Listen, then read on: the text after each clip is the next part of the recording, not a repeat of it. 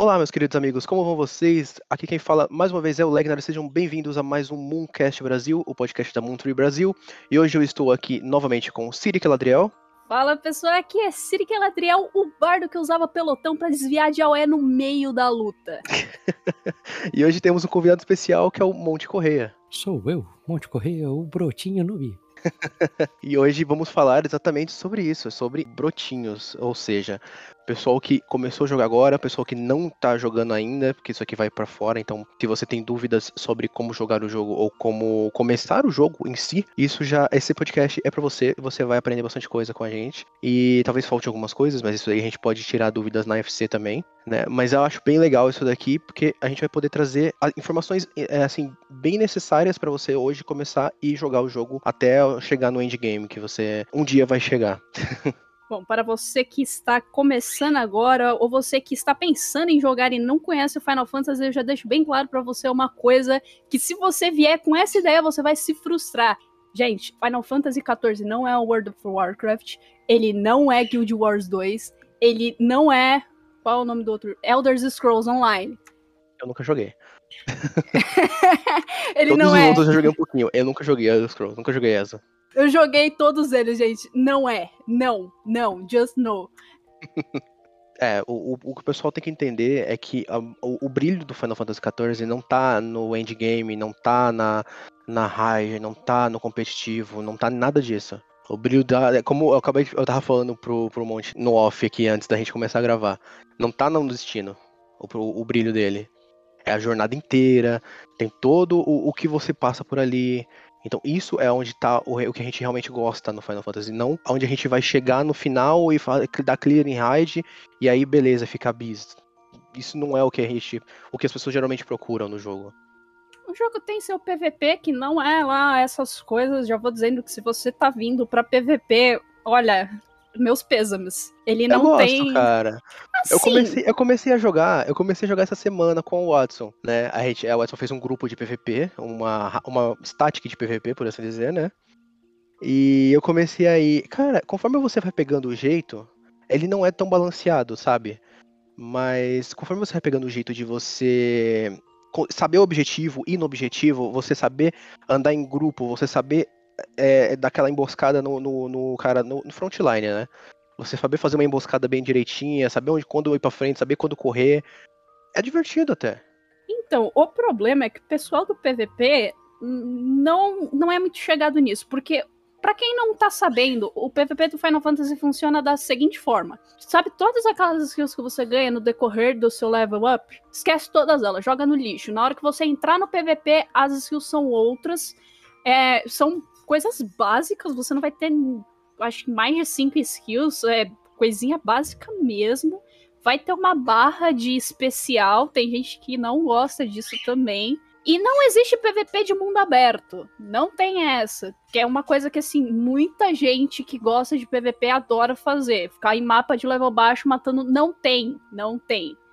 Você nunca vai matar ninguém em mundo aberto. Você tem que entrar numa arena para fazer isso. Tirar duelo, gente, é, é num mapa específico. Não é em qualquer lugar.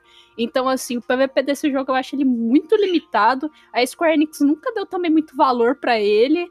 E, e, até a Square Enix de, de surpreendeu quando ela anunciou um novo mapa de PVP. A galera ficou tão animada. Nem ela sabia que a galera gostava tanto disso. A galera quer gostar, sabe? Não é que o pessoal gosta, é que o pessoal quer gostar. Só que não, não ajuda muito. A Square não tá ajudando muito. Outra reclamação que eu já ouvi muito falar é que, assim, a galera que vem, por exemplo, do WoW, quer ruxar o conteúdo, chegar lá no final, pegar busy e raidar, porque o WoW é isso. É você ruxar tudo até o level máximo para você raidar.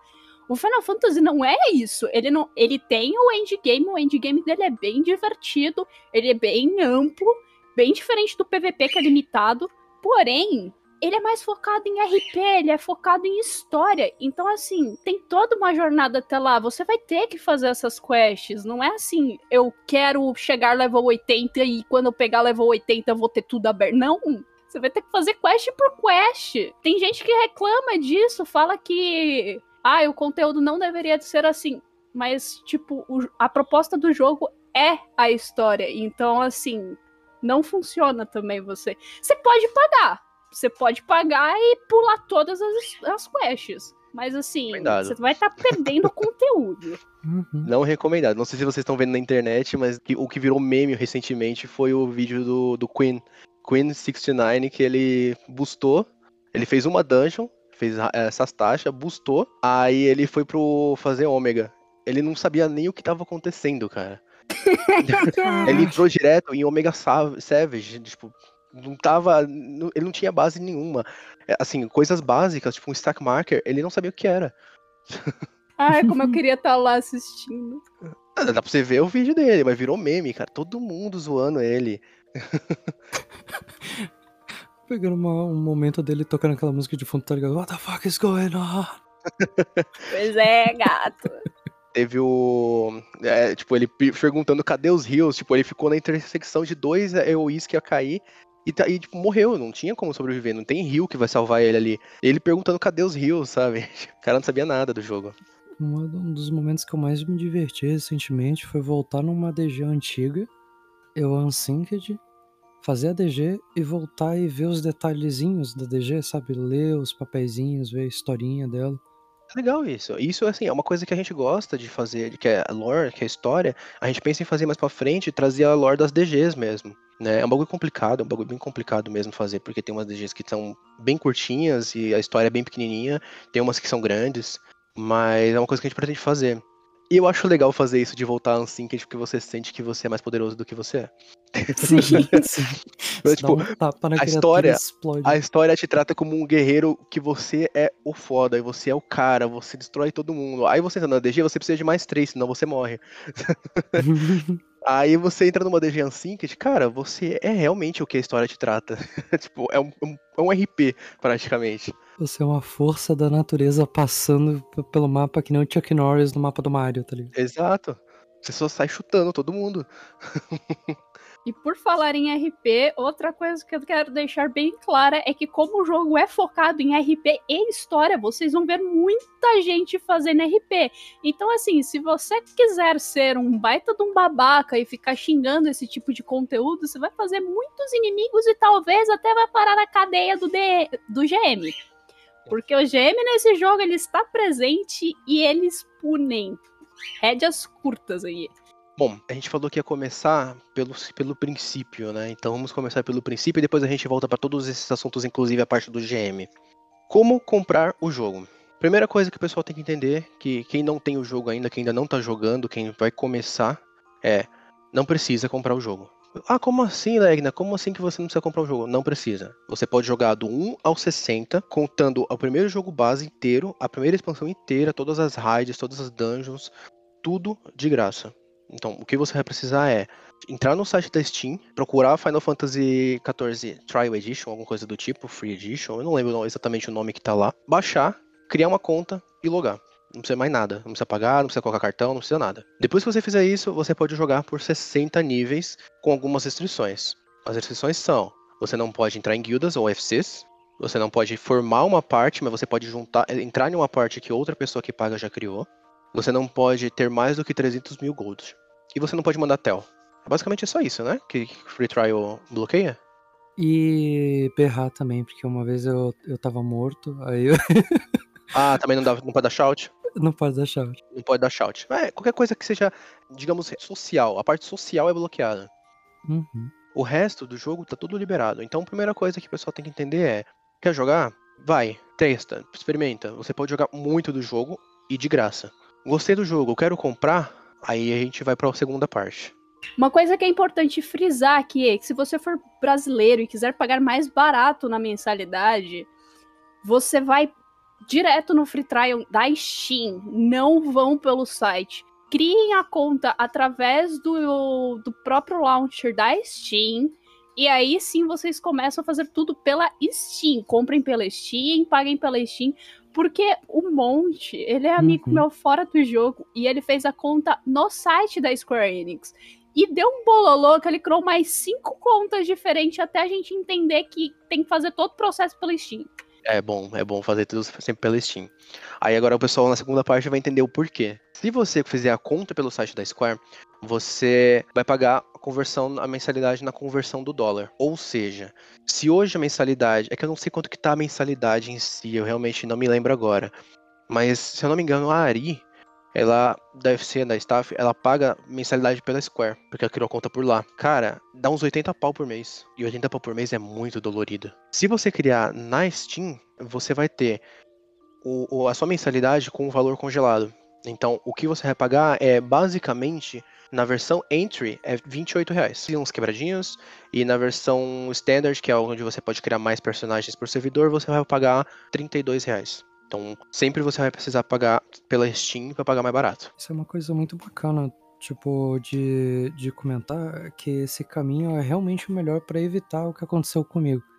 Porque eu sou meio noobzinho e é, criei três contas diferentes no, na, na Square. Sem contar que o pessoal reclama muito que Square é. O, o, jogo em si é muito difícil de ser comprado. É muito complexo de você saber o que, que você tem que comprar, onde você tem que comprar, por que, que você tem que fazer isso e aquilo. Esse real é o melhor caminho que vocês estão comentando pro pessoal mais novo, assim. Exato. Chegar na Steam, baixar o negócio, entrar pelas, pelas próprias recomendações de dentro do jogo, que ele vai te guiar. Sim. É uma coisa, o pessoal também não entende muito qual versão comprar. Então, o que, que vocês precisam comprar hoje para jogar o jogo? Se você vai, ah, vamos supor que você já zerou o free trial e você quer comprar, você tem que comprar uma coisa, jogo base.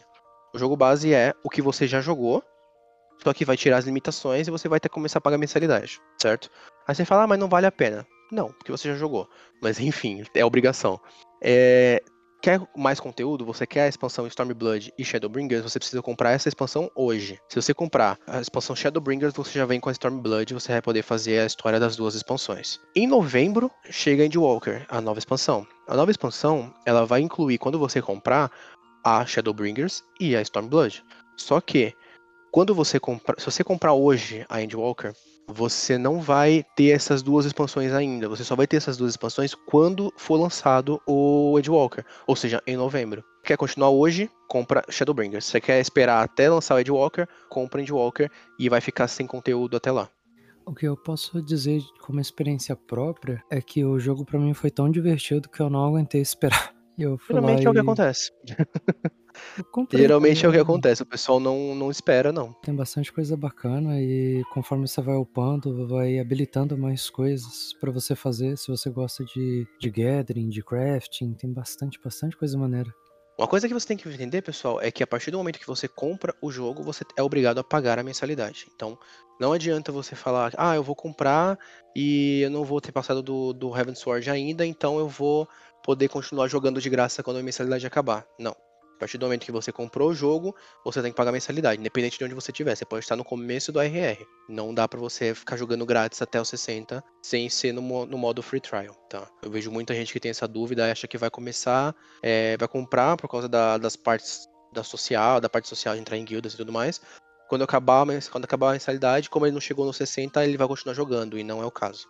Uma coisa que eu recomendo para todo mundo que quer testar o jogo e nunca jogou é vá um pouquinho mais além. Tem gente que assim faz uma, duas quests e fala, nossa, esse jogo é um lixo e desiste. Sendo que assim, nenhum MMO começa do topo. Todos eles você começa matando, sei lá, rato morto dentro do bueiro. E e a história é fraca. Joaninha no Final Fantasy. É. eu peguei o rato por causa do Tibia, e morto porque o rato vivo no Tibia te matava. Tem uma comparação muito boa para ser feita nesse ponto, que é a parte da história. Você é o herói da história. Que coisa incrível de, de 10k de QI. É, basicamente, você é um personagem importante, então os NPCs vão reagir a você e, e você vai se sentir desenvolvendo a história, sabe? É muito No começo você é um ninguém, né? O pessoal olha e fala, ah, é só mais um aventureiro que apareceu por aí. Não, depois, quando você começa a fazer as coisas, eles começam a te tratar diferente. Exatamente. e, e, e, isso é consistente, assim, então é bacana isso. No final do RR foi quando eu olhei e falei, não, eu vou comprar esse jogo. Porque eu, eu gostei da história e teve um payoff bem, bem, bem legal. E você tem outros jogos onde você não tem isso. Tipo, você faz a DG, você faz a quest inteira E aí aparece no último momento um NPC que tava na geladeira, o NPC sai da geladeira e ele pega o, o crédito daquela quest que você fez, sabe? Não tem isso no FF. No FF você é o cara que faz a quest, teu personagem tem um impacto no mundo e o mundo reage a ele. Isso é bem bacana. E é bem interessante se você ler as quests. É, você consegue sentir essa evolução do seu personagem. Mas, como eu estava dizendo, ele começa bem lentinho. Então tem gente que assim, não chega nem level 10 e já abandona e fala que o jogo é um lixo. Mas se você insistir um pouquinho, o negócio assim, flui que é uma maravilha. Eu já vi muita gente desistir por causa do começo. E vi gente boostar e desistir. Desistir do começo, não gostar do começo, fazer, pagar um boost e desistir em seguida. Porque não tava entendendo nada, não gostou tanto assim. É, assim, assim, eu sou suspeito a falar porque eu sou um cara que gosta muito de lore. Então eu vou sempre ler todas as quests e tentar entender o que, que tá acontecendo e fazer a teoria na cabeça. Eu gosto dessas coisas. Se a pessoa não gosta, esse também é um jogo para ela de qualquer forma, porque é um jogo bem divertido para endgame.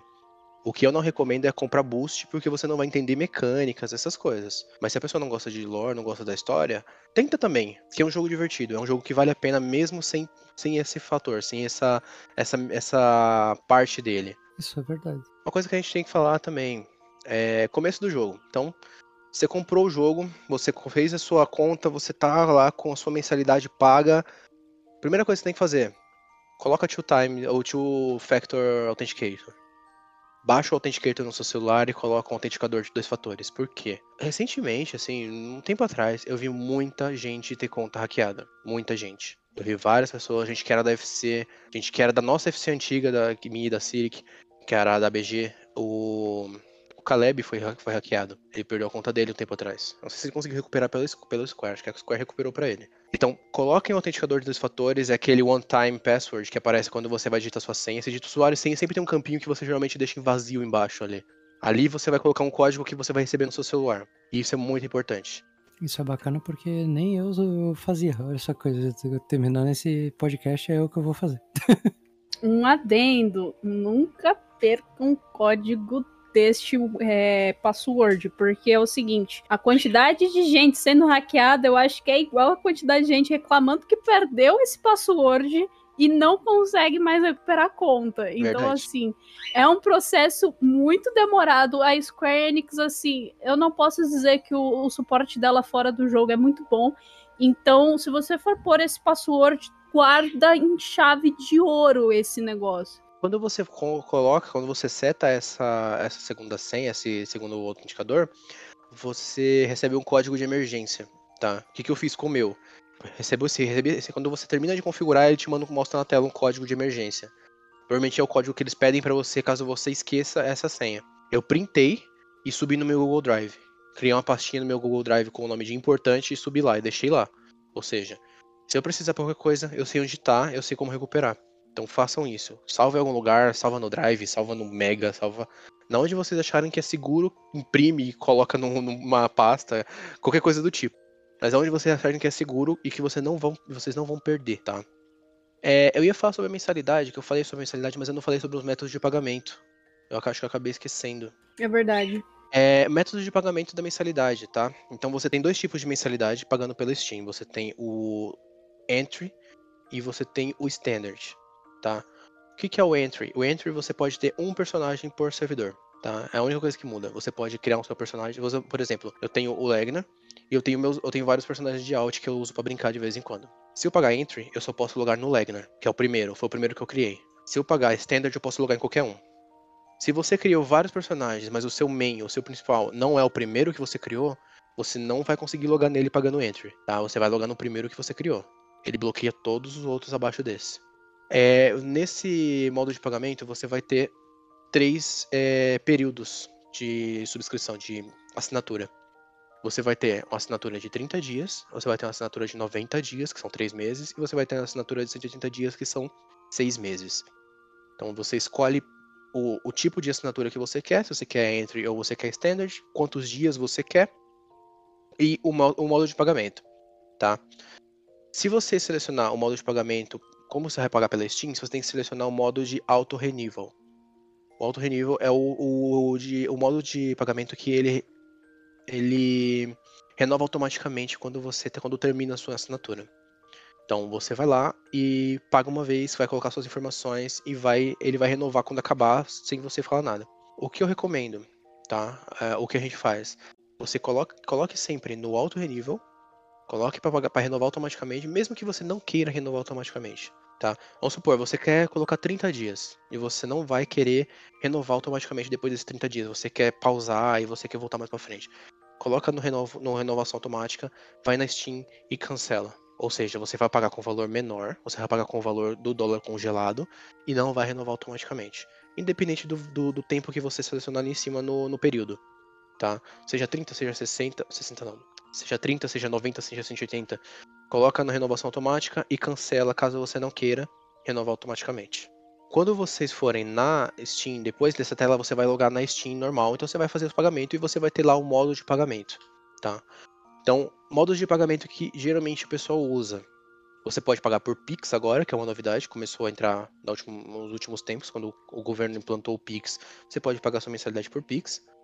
E eu, se não me engano, ele cai na hora, então é bem, bem legal para vocês é, quando você tem pressa, né? Tem o boleto bancário. O boleto bancário é normal, você demora uns dois dias para um dia, dois dias para validar, então que você não tem pressa, vaga pelo boleto. Tem o cartão de crédito é legal porque você tem dois modos. Você tem dois, você tem um módulo de um modo de pagar o cartão de crédito colocando ele na Steam, que é quando você vai colocar crédito na Steam, na carteira da Steam, você vai pelo, direto pelo cartão que está cadastrado na conta, ou você vai pelo PagSeguro tá? O Monte teve problema com PagSeguro, mas eu gosto de pagar por lá. Eu prefiro pagar por lá porque é muito mais cômodo, porque eu, eu, geralmente eu renovo 180 dias ou 60 ou 90 dias. Tá? Ainda mais que agora eu tenho FC, então, então eu tenho que estar sempre logado, eu tenho que estar sempre ali. Então eu sempre renovo 180 dias. O PagSeguro deixa você parcelar em três vezes sem juros.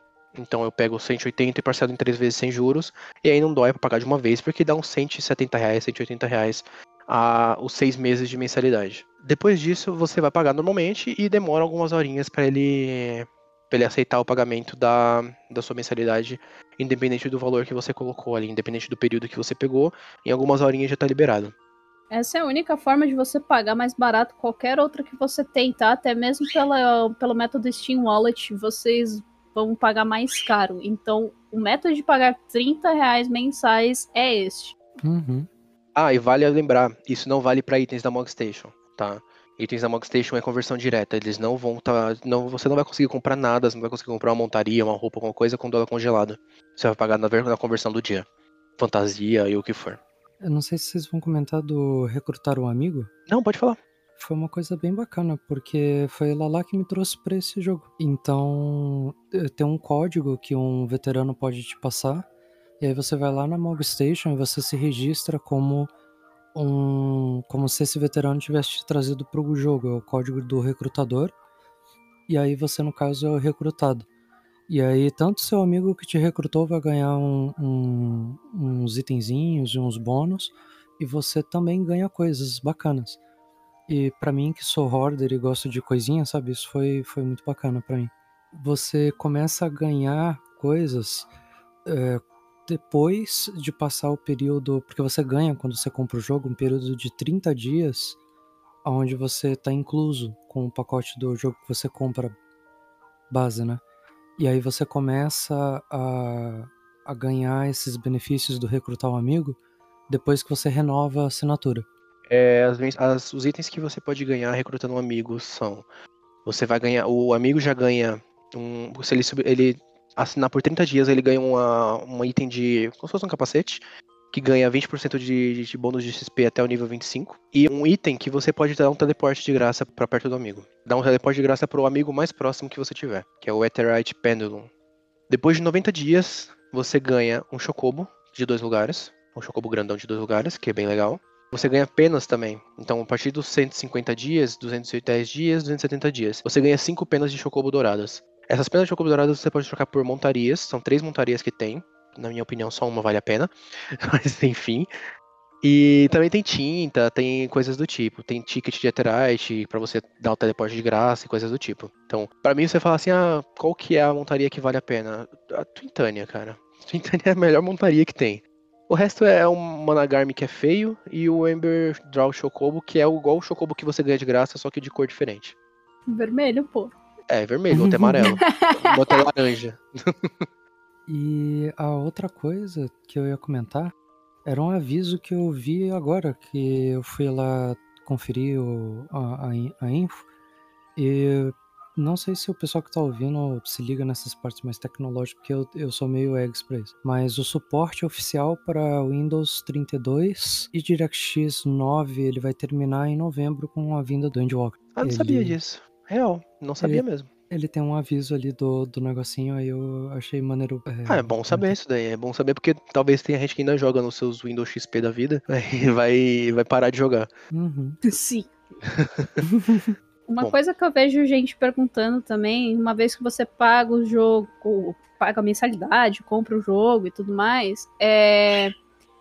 Qual é a raça que eu escolho? Gente, qual você achar mais legal?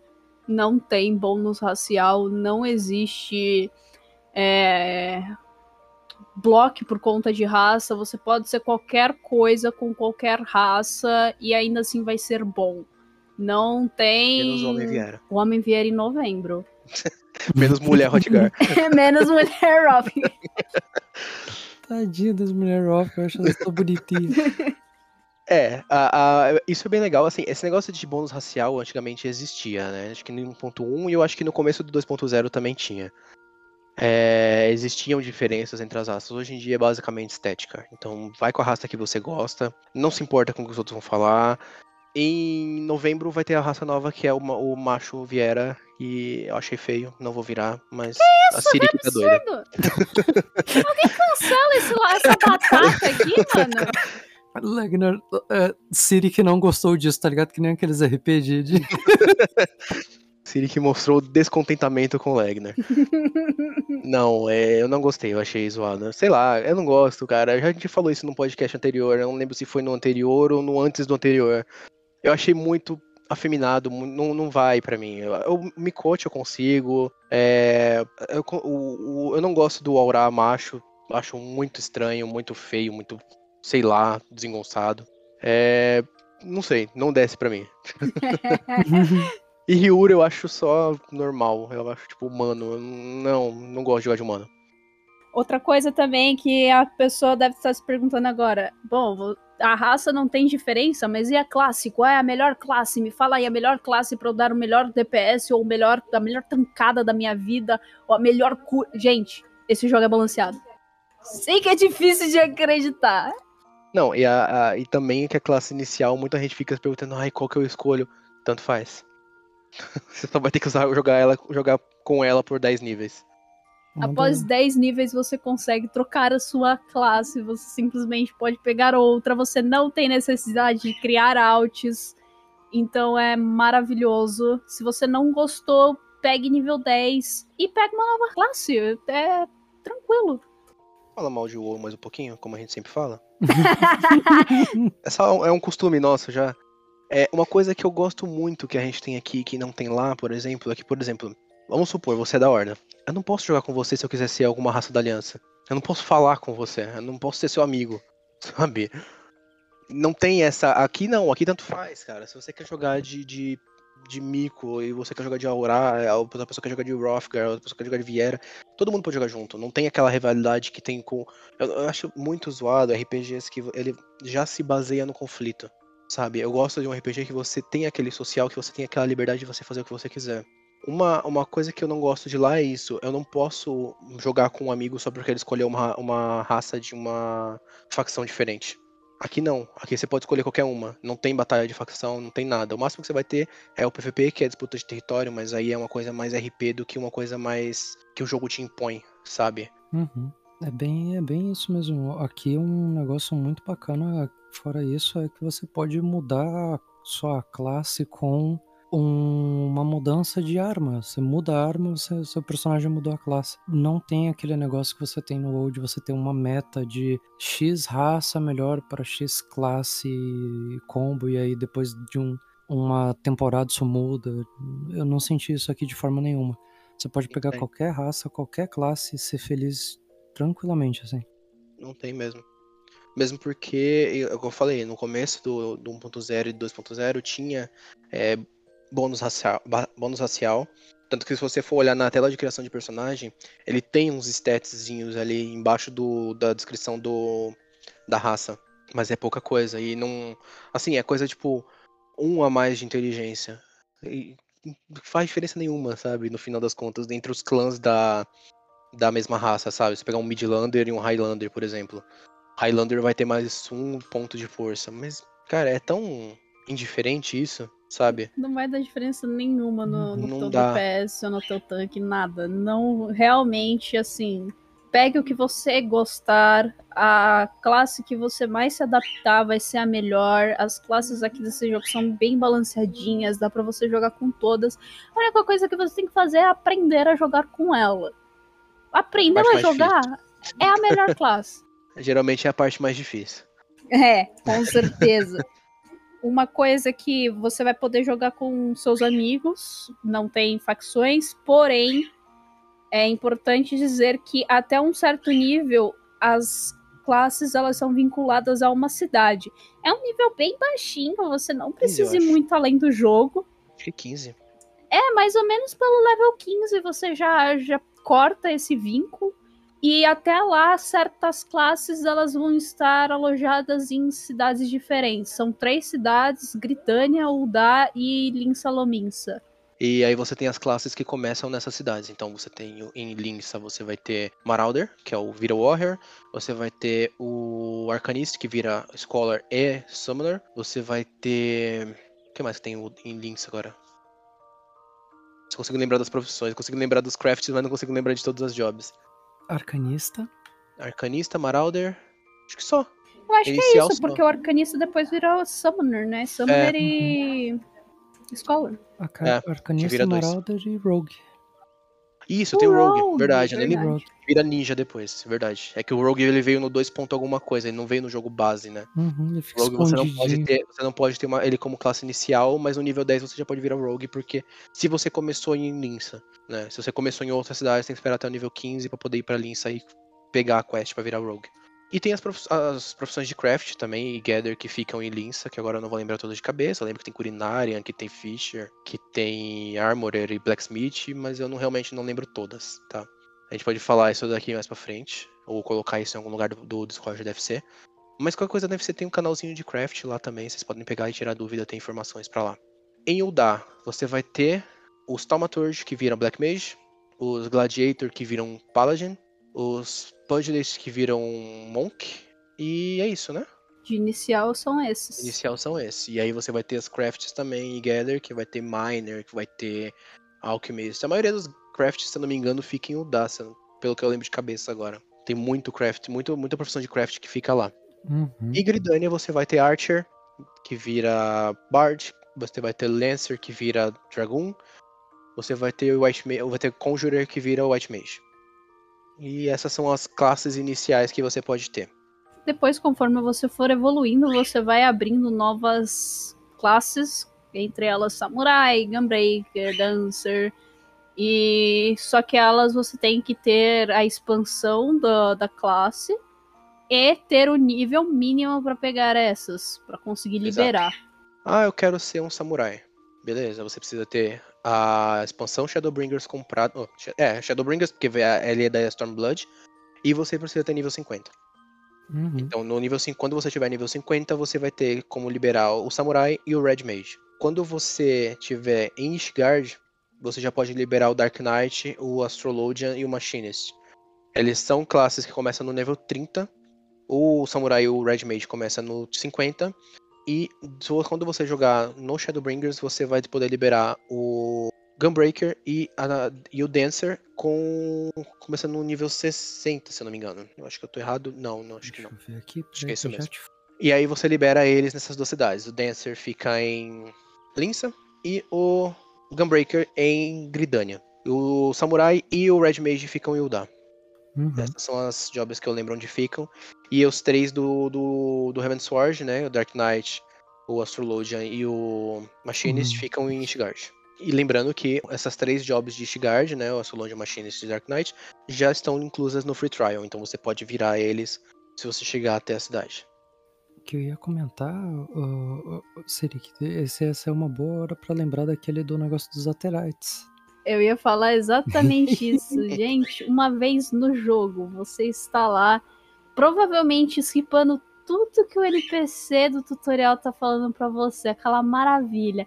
E é nesse ponto que ele aponta um cristal azul para você e manda você ir lá. Você vai lá, fuça no cristal, volta para ele, ele aplaude você, você esquipa todo o diálogo dele e segue para a próxima quest. Só que neste ponto ele acabou de te dar a informação chave do jogo, que é pegue todos os Aetherytes. O que é um Aetherite? Você vai ver um grande cristal azul com um negócio dourado rotando em volta dele. Ele é gigantesco.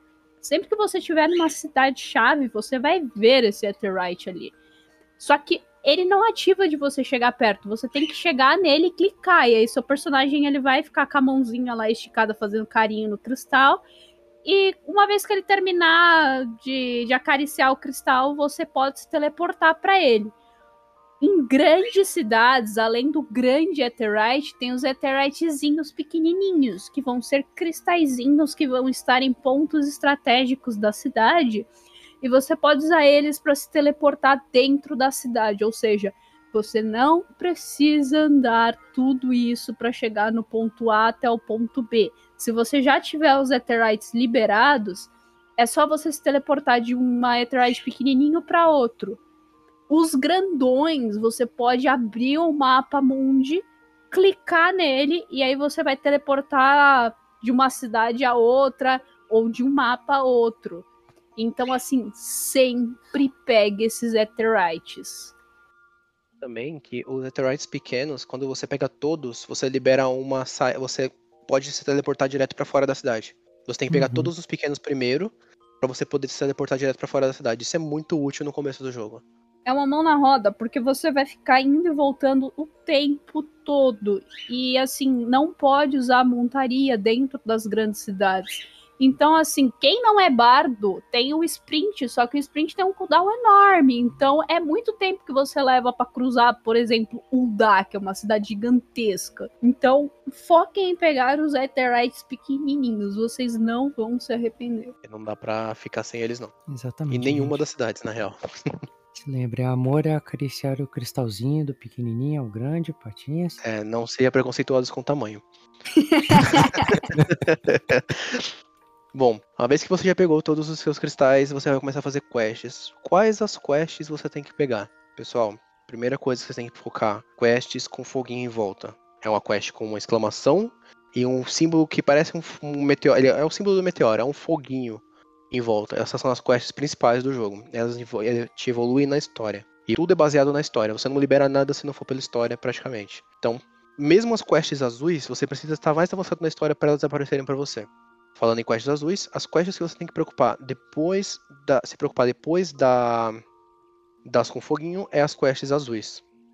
As quests azuis com o um sinalzinho de mais do lado, elas acrescentam conteúdo. Então elas sempre vão liberar raids, elas vão liberar dungeons, elas vão liberar geralmente esse tipo de coisa, né? vão liberar a entre outras coisas também, né? Tem várias coisas. Vão liberar lugares novos, tipo Gold Saucer, que você precisa pegar uma quest azul para ir para lá e etc.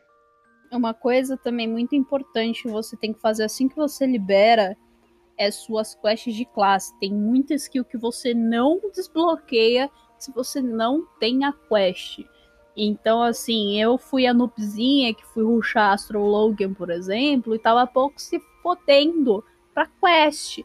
E quando eu cheguei numa dungeon que eu não estava conseguindo rilar, eu descobri que tinha uma habilidade muito importante chamado Diurnal Nocturnal alguma coisa, que fazia com que eu rilasse mais. E assim, foi uma tragédia total. Não façam como eu.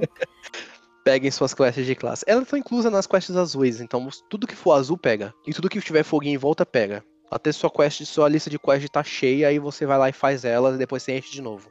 Uhum. É basicamente isso. A exceção disso seria as level quests, não é? Que elas é. eu, eu consegui passar tranquilo, elas não. Live quest pode pular. Acho, elas são azuis, se eu não me engano, mas acho que só a primeira é azul, depois ela não, não fica mais azul. Então, quem quiser liberar, faz a primeira, só pra liberar. Uhum. E aí ela vai sumir de azul e vai ficar só uma quest normal. Se eu não me engano, ela fica assim no mapa. E aí não precisa fazer, tá? As de craft são boas pra você pegar uma XP legal e dá pra pegar uns, uns scripts, dá pra você trocar por montaria e coisa do tipo. Mas as de battle eu acho realmente desnecessário, porque elas não vão te dar XP o suficiente pra valer seu tempo. Exatamente. Caso vocês queiram upar, o que é mais recomendado é, em vez de fazer essas, todas essas quests de livre quest, faz dungeon, segue a história, porque principalmente a história te dá muita XP. Quando você chegar no nível 20, vocês liberam a roleta. Primeira roleta que você vai liberar é a leveling. A leveling vai liberar com todas as dungeons que você tem. Você vai entrar num grupo aleatório e você vai poder fazer uma dungeon aleatória das que você já tem liberado, do nível abaixo do seu, né, obviamente. Essa dungeon que você fizer sempre vai te dar com bônus de XP. Então você quer upar, faz todo dia a sua roleta, todo dia. Conforme você for upando até o nível 50, você vai liberar mais ainda vários outros tipos delas. Façam todas. Isso é muito útil, inclusive a de PVP. A de PVP dá muita XP, galera. E assim, o PVP desse jogo pode não ser mil e uma maravilhas. Ele é muito confuso também no começo.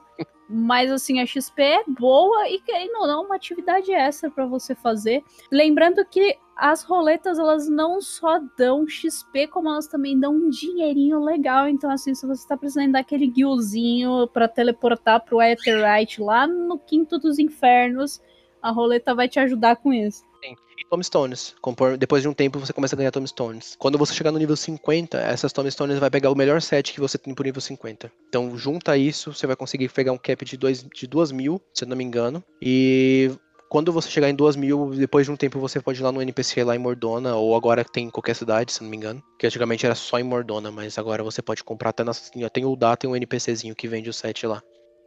E você compra o set Ironworks, que é o melhor set dos 50 até os 60 praticamente. Até os 56, 57 pelo menos. E uma vez dentro de Dungeons, já que entramos nesse assunto, eu tenho várias dicas rápidas para passar para vocês aqui. Então Sim. vamos lá. Posicionais existem. Gente, para quem é melee DPS, se você ler as suas habilidades, vai estar escrito: essa habilidade faz X coisa quando você ataca do lado do boss, ou então quando você ataca atrás do boss. Quando você clica no boss, tem, tem bicho que é muito. Assim, não dá pra você saber pra onde ele tá olhando. Mas na hora que você pega o target dele, você vai ver que no chão vai ficar uma rodinha vermelha. E vão ter do lado dele duas setinhas e na frente uma setinha maior. Então, através disso, você vai saber exatamente aonde você tem que ficar para dar aquele X bônus que Suicil dá. Faz muita diferença. Então, se você for ser melee DPS, leia suas habilidades e veja as posicionais que você tem que estar. Não que quando você é ranged ou maguinho, que você não precise ler suas habilidades, você tem que ler também. Só que o melee tem esse a mais, ele tem que ler para entender aonde que ele tem que estar para soltar aquela habilidade. Black Mage. Parado que nem uma estátua. Por falar em parado que nem uma estátua, gente, isso daqui eu vejo muita folhinha pecando, que é stack marker. Quando você está na sua dungeon, normalmente quando você tem alguma coisa em cima da sua cabeça, é para você sair longe do grupo. Só que o Final Fantasy, ele criou o stack marker, que é uma vai fazer uma rodela dourada em cima da sua cabeça e várias flechas apontando para você. E aí ele vai ficar com um sonzinho meio que te alertando. É um sonzinho até que relativamente alto. Assim, não é para você fugir de todo mundo, é para todo mundo se juntar até você. Então, para facilitar a tua vida, em vez de você ficar correndo em círculos ou parado longe do boss, o melhor a se fazer é você tentar ir o mais próximo possível do boss, porque aí os milis DPS conseguem estacar com você e ao mesmo tempo continuar batendo. Não fujam do stack marker. O Marker é seu amigo. Exatamente. Eu consigo atestar que isso é verdade, não por inteligência, mas por insistência. Se você vê com alguém, alguém com isso na cabeça também, gente, você tem que ir atrás dele. Não fuja dele, porque é hit kill isso daí. Uhum. É verdade. Explicar a mecânica para as pessoas, né? É, o Stack Marker serve para quê? O dano que você vai tomar, se a pessoa tiver gente dentro do stack com você, é dividido. Então, se você tomar isso sozinho, você morre, que é um dano muito alto. Então, quando ele faz essas setinhas pra você, para todo mundo estacar uma pessoa, ou em você, ou você estacar em outra pessoa, é porque vocês vão dividir o dano pra aquela pessoa não morrer. Basicamente é isso. Limit Break. Gente do céu, eu passo nervoso com isso que vocês não têm ideia. O Limit Break é uma barrinha que vocês vão ver que quando vocês entrarem em dungeon, raid, trial, etc, vai ter uma barrinha. E conforme você vai morrendo, apanhando, rilando ou batendo, ela vai subindo, ela vai ficando amarelinha. Quando ela chega no final, ela vai fazer um barulhinho como se fosse uma lâmina. E aí ela vai ficar pulsando ali no cantinho. Isso é o limit break. A galera chama de LB também no chat. Ele é só um, tá, gente? Para todo mundo. A sua Aquela PT barra inteira. não é sua. Sim, ela não é sua. Ela é pra sua PT inteira. Então, se Lembrei do alguém meme usar... do. Lembrei do meme do Pernalonga comunista. Nossa, barrinha. Nossa barra. não é a sua barra. Gente, se alguém usar isso, ninguém mais pode usar. Normalmente, normalmente, porque existem exceções. A melhor forma de usar o limit break é esperar o último boss. Quando ele tiver mais ou menos com uns 10% de vida, o melee DPS vai usar o limit break. Por quê? No começo da dungeon não vale a pena. Ele só tem uma barrinha. No último boss, você vai ver que vai subir uma segunda barrinha. Se você soltar o limit break antes disso, você vai resetar a- as barras e você não vai conseguir o LB2, que é mais forte que um. E normalmente é o melee DPS que usa no final da luta, porque ele é quem mais vai dar dano. Ele dá dano num target só, então ele concentra todo o dano ali. Normalmente, com 10% de vida, ele dá hit kill, a não ser se for trial, raid, que tem mais gente. Você só chega no Limit Breaker 3, você só chega no LB3 se tiver uma parte de 8 pessoas. Uma parte de 4 pessoas só chega até o 2 no máximo. Sim, exatamente. Os range de físico, eles fazem uma linha. Eles param no lugar, fazem uma linha e eles vão dar dano nessa linha. Porém, é muito fraco o dano que ele dá e por ser em área. Os magos é um pouquinho mais forte do que os físicos, se eu não me engano. Porém, é em área também. O healer, ele, ele vai curar ou ressuscitar, depende se for LB2 ou 3. E o tanque ele vai reduzir o dano da, da par inteira. Então, Basicamente, assim, não use se você não for um melee ou um healer, dependendo da situação. se você não sabe o que está fazendo, não faça. É justamente isso. é- Essa é uma excelente regra de, de mão, assim, pra ter. Bom, basicamente, como eu sou main Black Mage, eu sempre solto meu LB porque eu adoro ver o meteoro caindo na cabeça do bicho. Quando eu tô trolando muito, eu de bardo eu uso o LB3. Não façam isso. É, e também não soltem o LB numa criatura invulnerável. É, não vai dar dano e Vai depois é, vai gastar e você vai ficar olhando pra sua tela do PC. Eu acho que eu complementaria. não dê o LB numa criatura invulnerável com você de bardo. Isso é, é verdade, tem esse agravante. Outra coisa também, essa é para os fãs de WoW que estão vindo pra cá. Kiting não é uma estratégia válida. Mas tem uma coisa assim tão grande no WoW? Eu nunca Sim, vi. sim, o kiting é válido no WoW. Você provocar ele sair correndo é válido. Tem, tem runs que são salvas através do kiting e tem boss hoje em dia que a estratégia é pura e simplesmente kiting. Caraca. Não funciona aqui, gente. O boss, uma vez que. Ele é mais rápido que você, então ele chega em você. E assim, uma vez que ele levanta a patinha pro alto, mesmo que você saia antes da animação dele te dar uma patada, ele vai te dar a patada. Então não é válido você ficar fugindo dele. Lembrando que os milis DPS têm posicional e eles têm que estar bem próximos do boss para bater. Eles não vão conseguir a posicional, não vão conseguir bater, eles vão ficar muito bravos você vai acabar morrendo porque o healer não vai conseguir te alcançar e alcançar o outro DPS do outro lado da arena. Então, assim, não. Para os nossos amigos mágicos, fiquem mais perto do healer. Porque senão o healer não vai te curar e você vai acabar morrendo. Eu já morri muito por isso. Porque o healer tá lá quase grudado no tanque e eu tô, tipo, 2km pra trás. Aí o cura dele não chega em mim, sabe? É verdade. E, e físicos é, ranged, eu sei que a tentação é enorme. Eu, por exemplo, enquanto eu tô batendo no boss, eu tô pulando de um lado pro outro. Porque, assim, range de físico DPS é uma festa, né, gente? A gente pode bater e correr ao mesmo tempo. Mas para de correr pra longe do healer. Quer correr? Faz igual eu, fica pulando em volta do healer.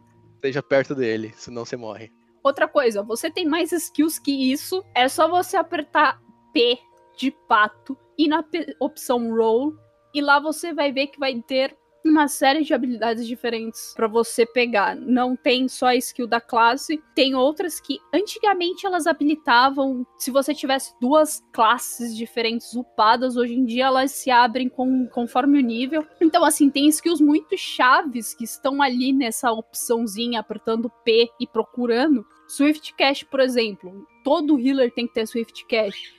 E normalmente Folhinha não sabe o que é isso, porque ele não vem com as quests de classe ou ali na, nas opções das skills de classe. Elas estão ali escondidas numa abinha bem específica. E normalmente as folhinhas não usam.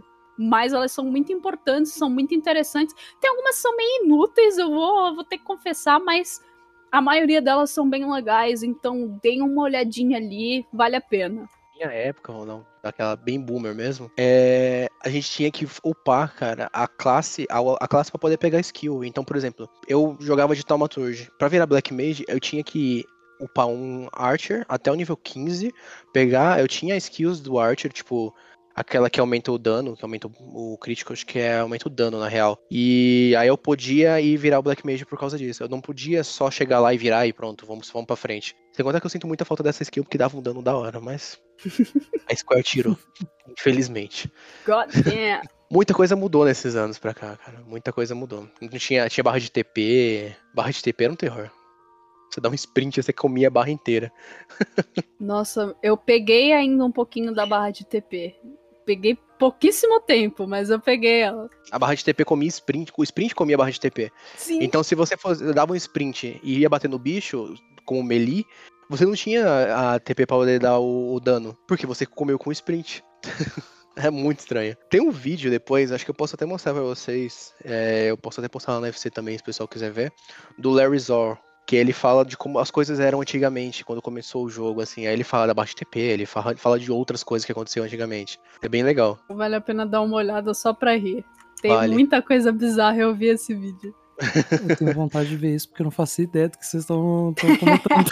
é, então, barra de TP é uma coisa meio pré-histórica, cara. Você vai olhar e você vai falar, sério que tinha isso no jogo? Depois eu mostro pra você. Mais um tópico que a gente tem aqui é da MSQ, né? Da. Ah, verdade, nomes. Você tem que se, você tem que se acostumar com nomes das coisas, tá? MSQ é o nome da quest principal que você tem que fazer, aquela que eu falei que tem um foguinho em volta. Essas são as quests que você tem que fazer para qualquer coisa. Você fez para você avançar em qualquer a qualquer ponto do jogo, você tem que fazer essas quests. Ah, eu tirei essa quest do meu do meu do, eu perdi essa quest. Sumiu. Quero pegar de novo. Tem o ícone lá em cima, no lado no canto superior esquerdo Esquerda. Esquerda. Do canto superior esquerdo, que você clica, ele vai te mostrar onde está essa quest. E aí você tem que ir lá e pegar essa quest de novo. Não só a main quest, como também as quests de classe. A main quest, ela é enorme, ela fica lá no canto superior esquerdo, enorme, super destacada. E quando habilita uma nova quest de classe para você, ela fica menorzinha debaixo dessa. Sim, verdade. É bem, bem pequenininho, mas é, é uhum. é bom para saber também que você tem quests a fazer e aonde você vai começar elas. É, uma coisa também que muita gente para e pensa: poxa, eu entrei na mesma dungeon umas 20 vezes e sempre vem aquela cutscene. Nas primeiras cinco vezes era legal, mas depois da vigésima quarta já começou a ficar meio chato. Tem como esquipar mais rápido? Sim, se você ir em Character Configuration, Control Settings, General, vai ter a opção Cutscene Skipping. Lembrando, existem duas dungeons em específicos que a gente chama de main cenário que não dá pra esquipar de jeito nenhum. Essas daí não dá. Você pode apertar ESC, pode jogar o teu computador pela janela, não funciona, não vai esquipar. Tirando essas, essa opção de cutscene skipping tem como você pular todas ou tem como você pular as que você já viu. Normalmente o pessoal seleciona essa opção porque realmente você perde muito tempo esperando o jogo carregar a dungeon. Aí ele carrega a cutscene, Aí depois que ele carregou tudo isso, você aperta S que vai em Yes e aí ele volta pra dungeon. É muito mais rápido você já deixar essa opção dele skipar pra você, porque ele nem entra ali, ele já pula direto. Dica, por mais que vocês gostem de ver as cutscenes, ativa isso pelo menos quando vocês forem farmar alguma montaria. Porque o farm de uhum. montaria do ARR, do Heavensward, do Shadowbringers, do Shadowbringers não, do Stormblood, é muito rápido. Então, é chegou, bateu, morreu, viu, caiu, saiu, entrou de novo, chegou, bateu, morreu. Então, se você ficar toda hora, entrar, ter uma cutscene, você tem que dar S, tem que clicar em S, esperar carregar de novo, e aí abrir o jogo, vai atrasar muito o seu farm. Então, no mínimo, coloquem quando, você forem quando vocês forem farmar alguma montaria. Seja os cavalinhos, seja os passarinhos, seja os doguinhos. Uma coisa também que muito folhinha nem repara que existe é o hunting log. Vai ter ali na, nas opções, eu não lembro qual agora, mas vai ter os é, logs. Você pode apertar hunting log é, Ctrl H. Ele vai abrir para você uma janelinha e ele vai mostrar certos bichos que você tem que matar e ele até vai te dar mais ou menos a localização onde você pode encontrar esses bichos. Existem certos conteúdos do jogo que você só vai desbloquear se você fizer o hunting log além desses conteúdos, você também consegue uma XPzinha boa. Então, assim, conforme você for evoluindo, dá uma olhadinha no seu hunting log, vê se você já tá no mapa, já tem o um mapa liberado e já tem o um nível para matar aqueles bichos. É coisa rápida, geralmente eles pedem três bichos, um bicho só, você só vai lá, matou, acabou ganha uma XPzinha, libera as coisas, normalmente são coisas relacionadas à grande company, e vale muito a pena. Além deste log, existe o Challenge Log, que ele vai te dar certos desafios semanais ou diários para você fazer. É, existem challenges para PVP, challenges para o seu Chocobo, challenges para o Gold Saucer. Cada um deles vai te dar uma coisinha diferente, seja kill, XP, moedinhas. Então, assim, vale muito a pena dar uma checada no Challenge Log também. Que é muito útil, é o, o Hunting Log, principalmente, ele é muito útil para você upar Job Out.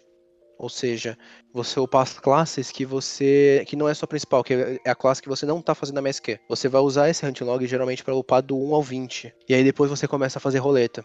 A menos que você seja DPS, que aí você pode também ter o, a grande company. Quando você chega num certo rank da grande company, que eu não me lembro qual é, acho que é segundo tenente, alguma coisa assim, você pode liberar um esquadrão. Quando você libera o esquadrão, você pode entrar em dungeons com o esquadrão. Então, como o DPS demora muito para você conseguir uma uma, uma entrar na, quando você conseguir entrar numa dungeon por causa da fila do DPS na, na, na roleta, por exemplo, segue, faz pelo esquadrão até um certo ponto upa, pega aqueles itens verdes que você geralmente pega na dungeon, doa na Grand Company e você vai pegar selos, tá? É os Grand Company Seals. Vocês pegam esses selos, vai lá e troca por promoção. Ele vai ter lá um Apply for Promotion, alguma coisa assim, num dos NPCs do, da Grand Company. Depois de vocês darem esses selos para ele chegar no, no, nível de tenente, ele vai falar: agora você não pode mais é, ser promovido por selo. Você precisa subir o seu esquadrão.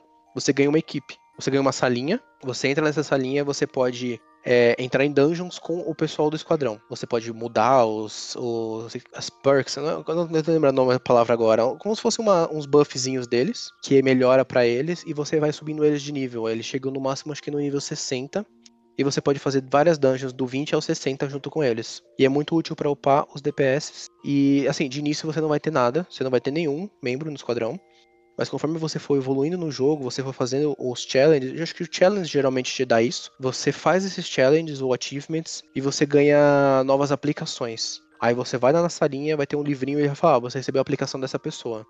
Aí vai vir um NPC, como se fosse um jogador mesmo. É uma, tem a raça dele, tem a, a classe dele. Ele vai falar, olha, eu quero me inscrever no seu esquadrão por causa do, dos seus feitos maravilhosos. Aí você vai lá ler os status dele, ver o nível dele e aceita. A partir do momento que você aceita, você pode entrar em dungeons com ele. Só que você tem que ter. É... Eu acho que você tem que ter pelo menos três pessoas no seu esquadrão para conseguir entrar em dungeons com ele. Então você tem que fazer alguns challenges.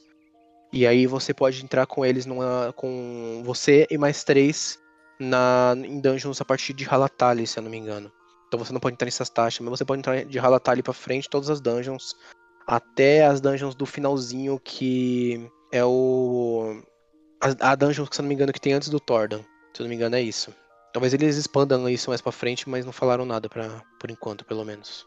Aproveitando, já falando sobre Grand Companies e Chocobos. Grand Companies você pega logo no comecinho, junto com o Chocobo, é uma quest seguida da outra, onde você vai escolher uma cidade para seguir, uma bandeira. Aí tem Maelstrom, Twin Adder e. Estou esquecendo da última. Miles... Immortal, Immortal Flames. Flames. Isso, Immortal Flame. É, e aí você pergunta qual delas eu tenho que escolher. A que você ir mais com a cara. Porque antigamente é, era você escolhia essa grande company e quando você entrasse no PVP você ia pegar a bandeira dessa grande company. Só que o que, que as pessoas faziam? Quem gostava de fazer o conteúdo de PVP, todo mundo ia pra uma, se eu não me engano, era pra Maelstrom.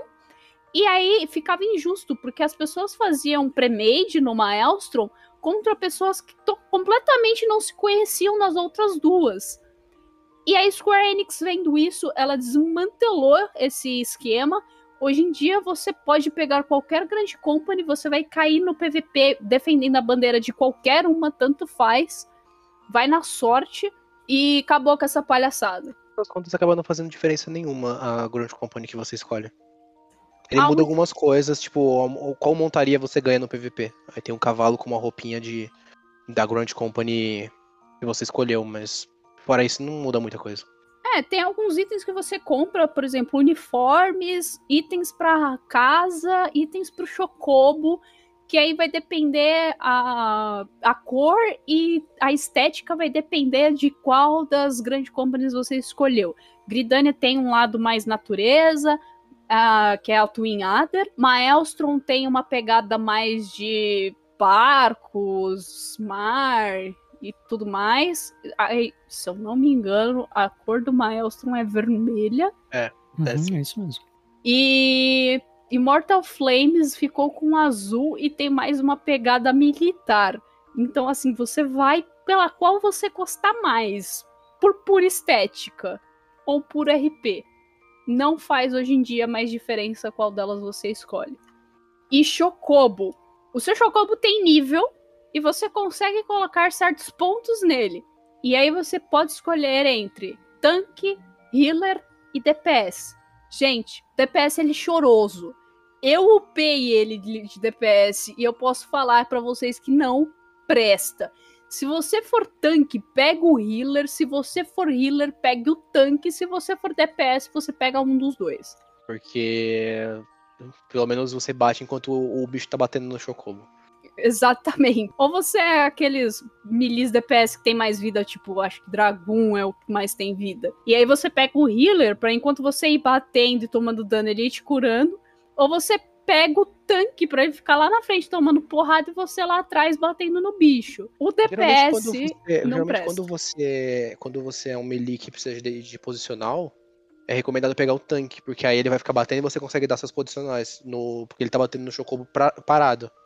É uma boa estratégia também, não havia pensado nisso. Porque se você ficar tancando, você não vai ter posicional nenhuma, você vai bater só de frente. É, quando eu comecei a jogar, eu pensei, eu não vou precisar de cura, eu não vou precisar de um bicho tancando pra eu, se eu matar o meu alvo primeiro. Então eu vou pegar DPS, porque a gente vai bater muito rápido, vai dar muito dano, vai matar o bicho primeiro do que ele matar a gente. Não é bem assim que funciona. É, eu nunca usei o chocobo no modo DPS. É horrível, É muito ruim. é horroroso.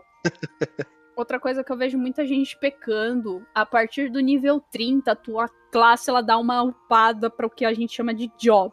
E aí, por exemplo, o Gladiator vira Paladino, o Conjurer vira White Mage. Só que ele só consegue fazer essa evolução de garota mágica quando ele equipa uma Jobstone, é uma Soulstonezinha, que fica num cantinho bem específico ali da tua build. Se eu não me engano, é, a- é o último item do lado direito. Isso, canto inferior direito, último item. Eu já vi muita gente esquecendo de equipar ela. E aí você continua sendo a sua classe anterior. Você só consegue upar quando você equipa ela. Então não esqueça de sempre equipar a sua Soulstone. Principalmente quem fica pulando de classe em classe, sempre verifica que se você salvou o seu, o seu plate com a sua Soulstone. Senão você perde um monte de habilidade, dá uma nhaca. Se você for plantinha, a pessoa vai falar, ô plantinha. Então, ó, senta aqui do meu lado, ó. Tá vendo essa, essa stonezinha aqui? Você equipa ela. É, se você for plantinha. Agora, se você não for plantinha, Aí você tá de trolle Nelson, né? aí o povo vai te xingar muito. Outra coisa também que, principalmente o Monte, não para de me perguntar até hoje, que é, gente, eu peguei essa matéria aqui, ó, matéria 1. O que, que eu faço com ela? Não esquenta a cabeça, resfria, entra na banheira de gelo aqui, gente. Vamos, vamos ficar frio. Só se preocupe com matéria no nível máximo. Porque nível baixo você vai ficar trocando de item o tempo todo. As matérias de nível baixo nem são gente. E aí, assim, não vale a pena você ficar esquentando a cabeça com isso. Assim, não vai fazer diferença nenhuma, sério. Pega nível máximo, aí no nível máximo você vai pensar em. Ai, qual é o meu melhor status? Ai, qual matéria equipar? Como que eu faço isso? Assim, o máximo que você pode fazer é guarde as matérias de nível baixo, porque tem certas quests, principalmente de crafting, que pede elas. Aprenda, assim, use uma para você aprender como funciona o sistema de pôr, tirar e tudo mais. Mas não esquenta a cabeça com isso agora. Espera lá pro final do jogo. É lá que você vai usar isso daí. Eu digo isso com propriedade porque, né? Siri conhece enchendo o saco. Era, Siri, o que que essa matéria aqui, Siri? O que que essa matéria aqui faz, Siri? Ô, O tio, me Monte não aí. acredita em mim. Ele não acredita. Eu acredito, eu sou só. Atenção de um esquilo.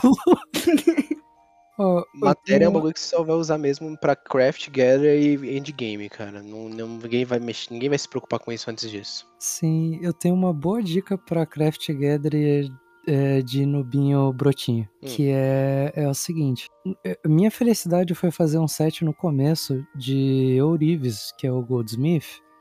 Aonde eu olhei e falei, é, eu tô com um stat legal agora, vou fazer uma matéria, pá. Era um- uma roupinha, gente, com item level, tipo, 37, tá ligado? Eu tava me achando, tipo, o, o Thanos, juntando a manopla do infinito. e, e aí, quando eu fiz o negócio, de fato foi uma roupinha boa pra eu fazer meu leveling. Só que aí eu descobri uma coisa que é a Grand Company. Se você upar a Grand Company até um certo nível, você pode ir lá no vendedor da sua Grand Company e você compra uma roupinha pra crafting. E também, se eu não me engano, tem alguns itens pra gatherer. E essa roupinha é simplesmente melhor do que qualquer coisa que você consiga fazer antes do level 50. É é simples assim, tipo assim, você não precisa se preocupar com, com cap de, de, de. Quer dizer, você não precisa se preocupar com matéria até chegar num level cap. Então a cada Geralmente, nível. geralmente, matéria de craft gather você só vai se preocupar dos 60 pra frente, cara. Exato. Mesmo com eles. É do, até os 50 eu upava, upei tranquilinho lá em, lá em Firmamente. Dos 60 pra frente, você pegar umas, ah, os itens que Firmamente pede, você precisa ter matéria. E os itens certinho, tem, tem até uns tutoriais na internet. Exatamente. Tem esse negócio do, da, da Ishigard Restoration que é muito maneiro. E antes disso, se o pessoal ficar muito na, na ah, eu quero ter um itemzinho maneiro, sabe? Faz a, a, a Grand Company, upa lá até você ser sargento ou capitão, não lembro direito qual que é.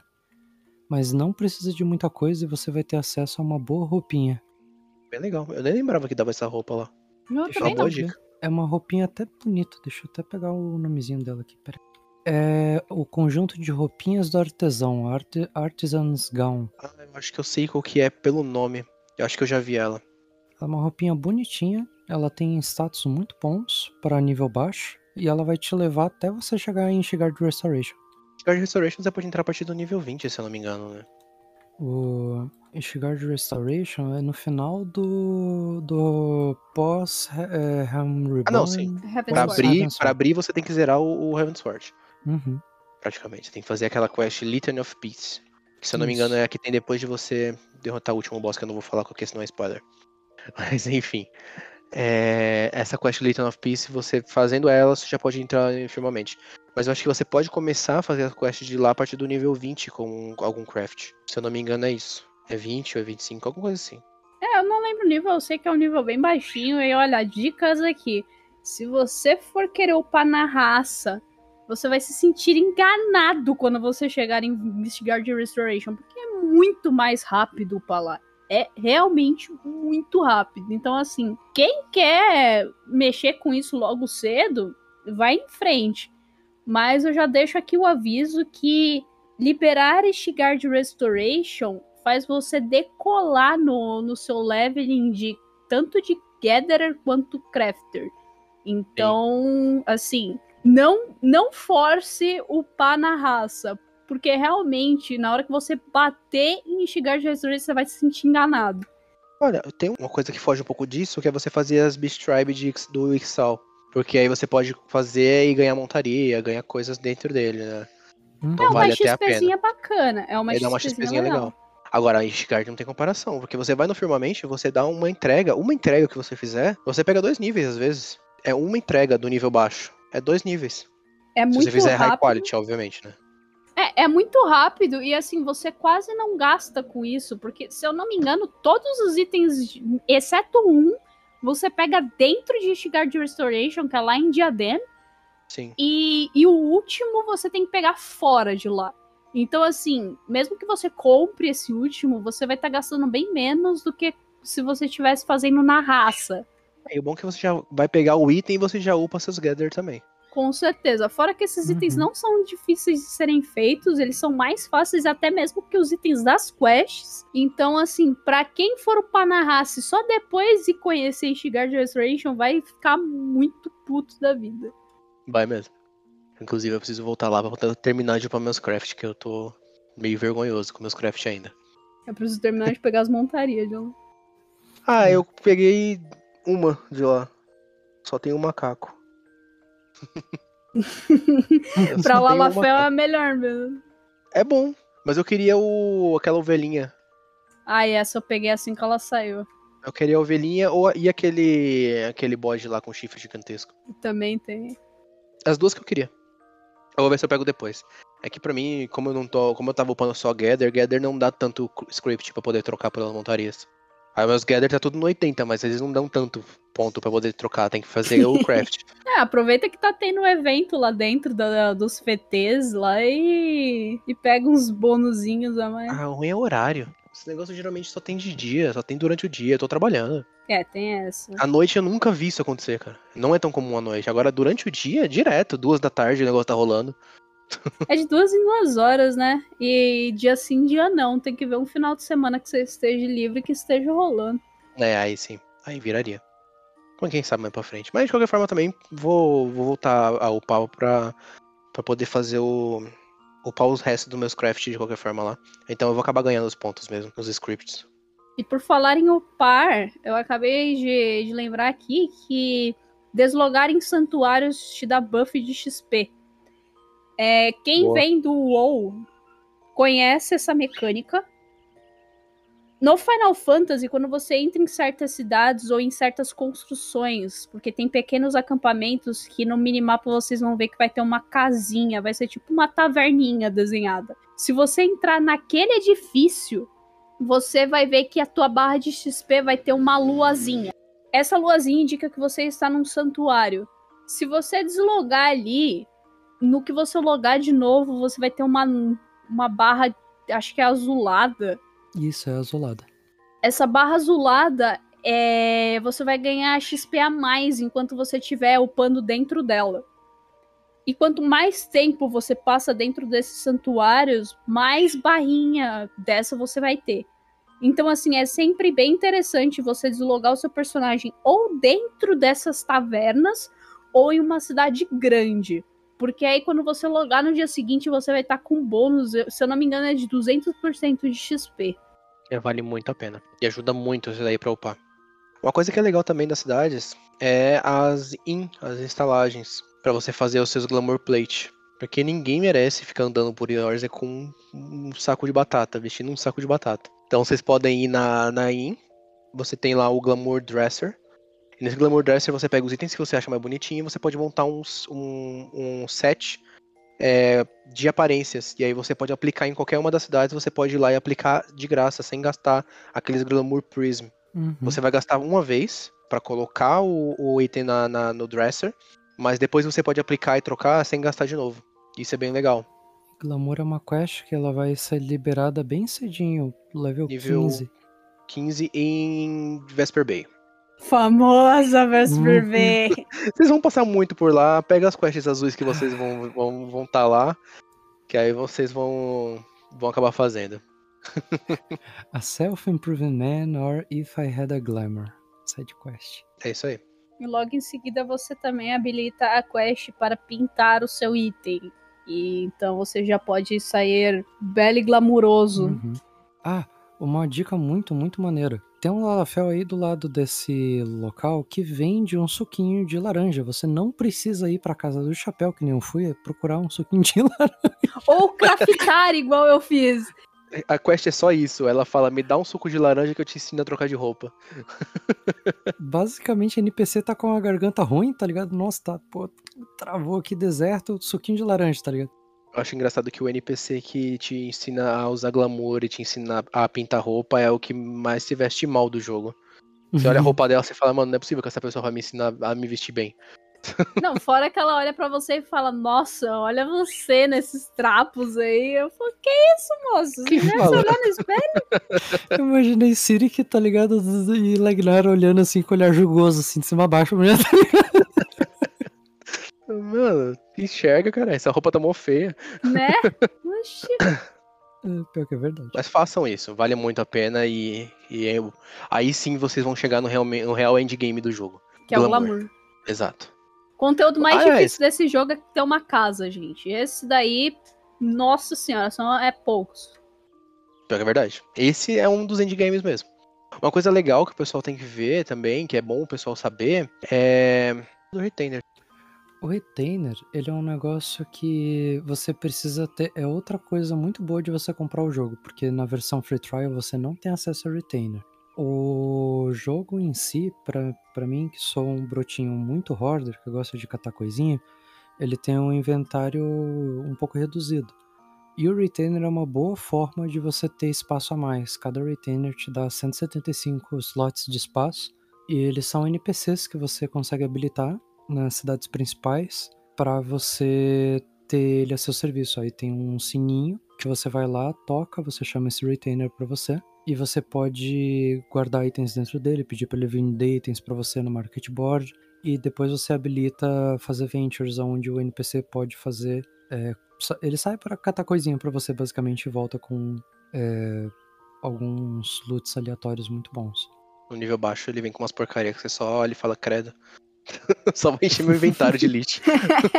Só presta pra encher meu inventário de lixo essa praga.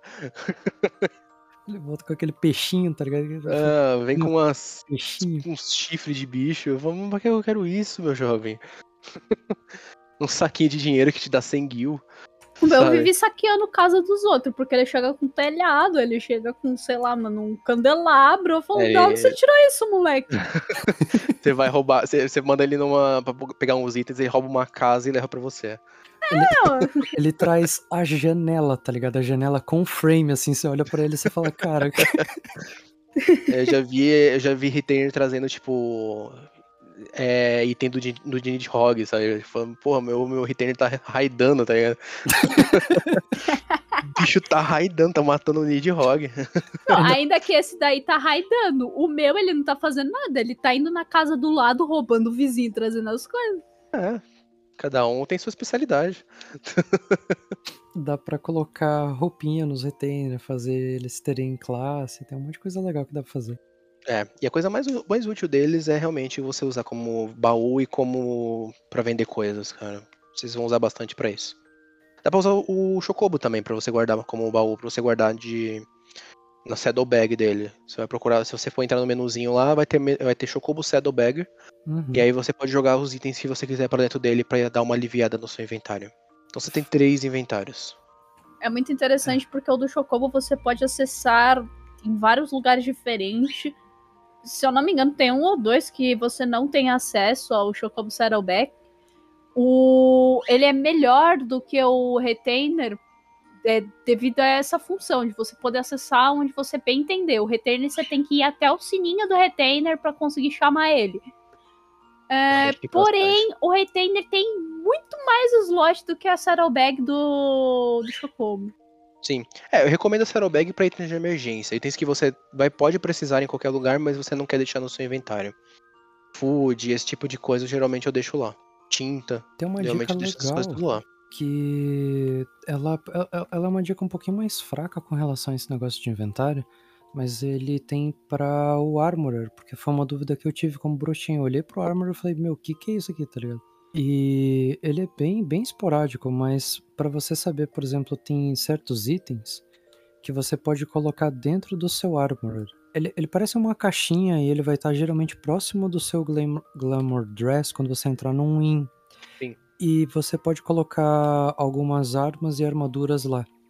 E você pode saber quais que você pode colocar se você passar o mouse em cima da sua arma ou armadura. No canto superior direito vão ter três é, iconezinhos da HUD. O Armorer é o da direita. Se ele estiver iluminado, o item pode ser guardado lá dentro. É uma dica muito interessante. Você falou que ela é fraca, mas ela é muito forte, porque o Glamour Dresser, ele só pode ter 400 itens. Então, se você socar tudo lá dentro, vai chegar uma hora que ele vai explodir. Você não vai ter como mais pôr item ali. Uhum. E o Armorer, ele é ilimitado. E normalmente você, quando você vai nesses eventos que tem no jogo, eles te dão uma série de porcariazinha pra você colocar no cabelo, vestir, essas coisas. E normalmente esses itens de eventos você joga tudo dentro deste, deste baú. E ele é muito bom. Uma boa dica. Falando em cabelo, né? Liberar o Aestheticien é uma coisa muito importante no jogo. Você libera ele na, numa quest em Linsa, se eu não me engano. Não lembro o level da quest agora, numa boa, mas É dá uma olhada em. Linsa. É level baixo, deve ser level 10, 15, alguma coisa assim. É, e você pode trocar o seu cabelo. Então, quando você fizer, faz a quest dele tranquilo, ele vai te dar um voucher até pra você trocar. Acho que é uma troca ou duas trocas de graça. Depois você vai pagar 2 mil gil pra troca, cada troca de cabelo. É, e quando você. Ou você tem na FC, então na MT tem lá dentro, ou se, se a pessoa que tá ouvindo isso aqui é de outra FC, provavelmente dentro da casa da sua FC vai ter um sino que tem tipo um. Sabe aqueles item, aqueles bagulho que fica do lado de fora de cabeleireiro antigo? Que era. Ele tem duas cores e ficava girando? Uhum, é Ele é vermelho e branco, se não me arco-íris, né? engano. É, ele vai ter um. O, o sino vai ser tipo do tamanho do sino de chamar o retainer, mas ele vai ter isso em volta. E aí você pode entrar, ele vai aparecer um cara todo doido, com o cabelo todo colorido, e vai cortar seu cabelo e vai colocar o corte que você quiser. Olha Então, aqui, eu tô muito triste com você ter esquecido o nome de Jandeline. De underline, exatamente. Um parênteses, o Jandeline, ele é gente boa, tá ligado? Não façam que nem eu, que quando ele apareceu na quest, eu legit fiquei com medo dele. Eu pensei que ele era uma quest de um psicopata maluco, tá ligado? Que ele É o cara, é um cara com duas Tesoura. tesouras. falando, deixe-me usar seu corpo e seu cabelo. Cara, que isso? Sai daqui, você quer vestir me Eu saí correndo dele, basicamente. Então, quando vocês chamarem, ele vai lá e corta seu cabelo. Ou muda algumas coisas também. Você pode, tipo, colocar. Tirar barba, colocar barba. Você pode tirar algumas features do rosto do seu personagem. é, nele também. Não é só cabelo. Tem algumas Uhum. features que você pode mudar. Tatuagem, essas coisas, ele também muda. E custa 2 mil guilds cada vez que você mudar. Caso você não tenha FC, caso você é uma pessoa que não tá, que tá ouvindo isso aqui e não tá na MT ou em qualquer outra FC, dentro da IN também vai ter um sininho dele e você pode tocar e fazer essa mudança também. Então dentro da IN você vai ter o Glamour Dresser, o Armory, o sino do Jandeline. Se eu não me engano, também tem um sino do- dos Retainers, se eu não me recordo agora. Faz tempo Tem. que eu não entro dentro de uma IN. Tem.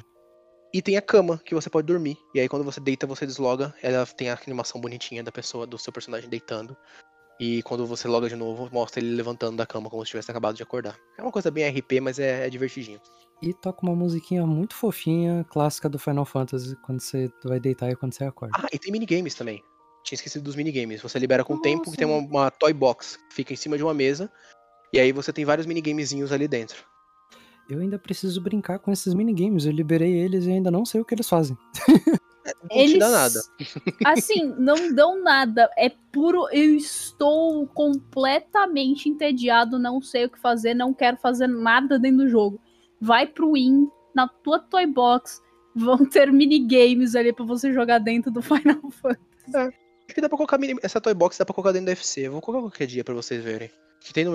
Acho que eu vou comprar no MB e colocar no FC.